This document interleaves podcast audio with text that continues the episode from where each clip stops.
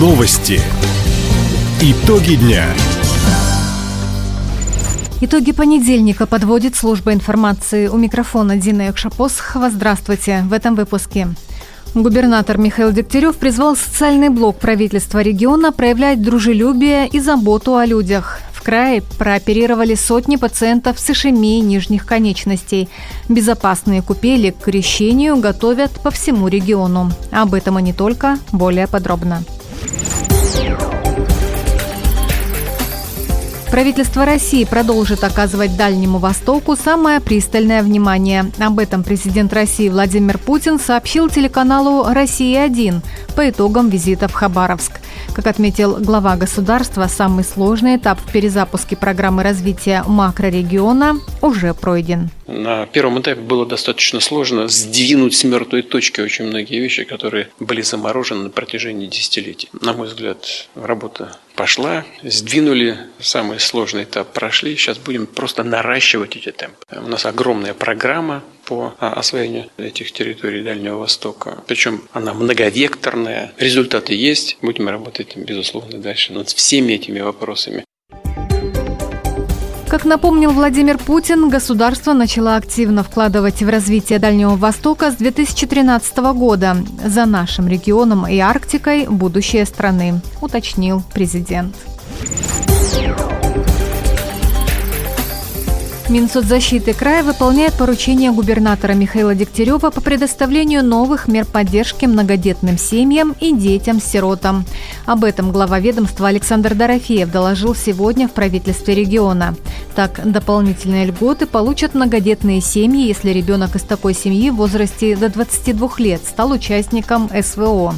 Среди них ежемесячные компенсации расходов на коммуналку, выплаты на младших детей и другие меры поддержки – Воспитанников детских домов учат грамотно распоряжаться карманными деньгами.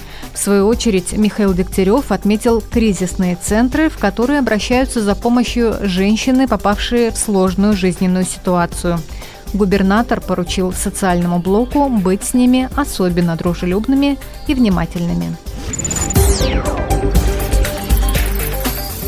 Врачи Краевой клинической больницы имени Сергеева за минувший год прооперировали более 200 пациентов с ишемией нижних конечностей. Напомним, хирурги стационара освоили несколько эндоваскулярных методов восстановления кровотока – Метод позволяет проводить вмешательство не через разрезы, а через небольшие проколы. Зам главврача по хирургии Сергей Теряев отметил, в больнице организован краевой центр сердечно-сосудистой хирургии.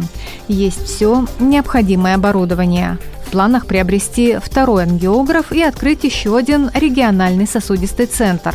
С его появлением специалисты смогут круглосуточно оказывать экстренную помощь при острых коронарных синдромах и острых нарушениях мозгового кровообращения, увеличить количество операций периферической ангиопластики.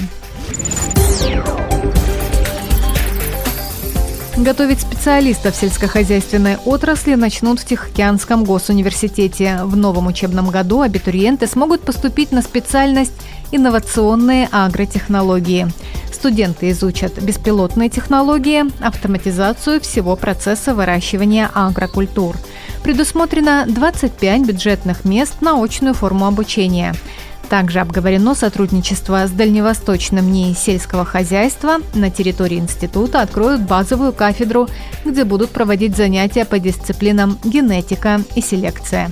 Как уточнили в Минсельхозе, молодые специалисты не только получат теоретические знания, практику студентов организуют с первого курса в сельхозпредприятиях края.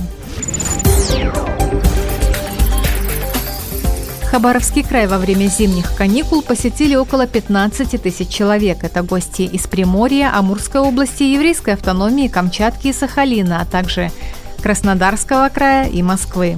В период новогодних праздников общий турпоток с учетом экскурсантов составил 100 тысяч человек – в Министерстве туризма края отметили, это в полтора раза превышает показатель предыдущего года. Кроме того, загрузка номерного фонда в гостиницах в дни новогодних каникул была стопроцентной. Гости и жители региона выбирали обзорные сити-туры, походы в горы, прогулки на снегоходах и квадроциклах, а также туры выходного дня с размещением в загородных туристических комплексах. Края началась подготовка к одному из главных православных праздников – Крещению Господню. В городе Юности омовения пройдут на центральной набережной. Купель будет готова уже 18 января.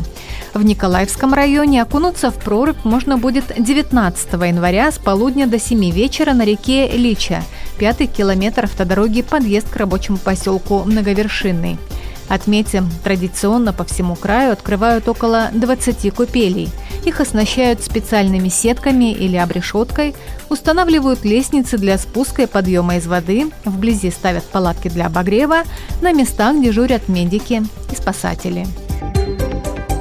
Таковы итоги понедельника. У микрофона была Дина Якшапосхова. Всего доброго и до встречи в эфире. Радио «Восток России». Телефон службы новостей 420282.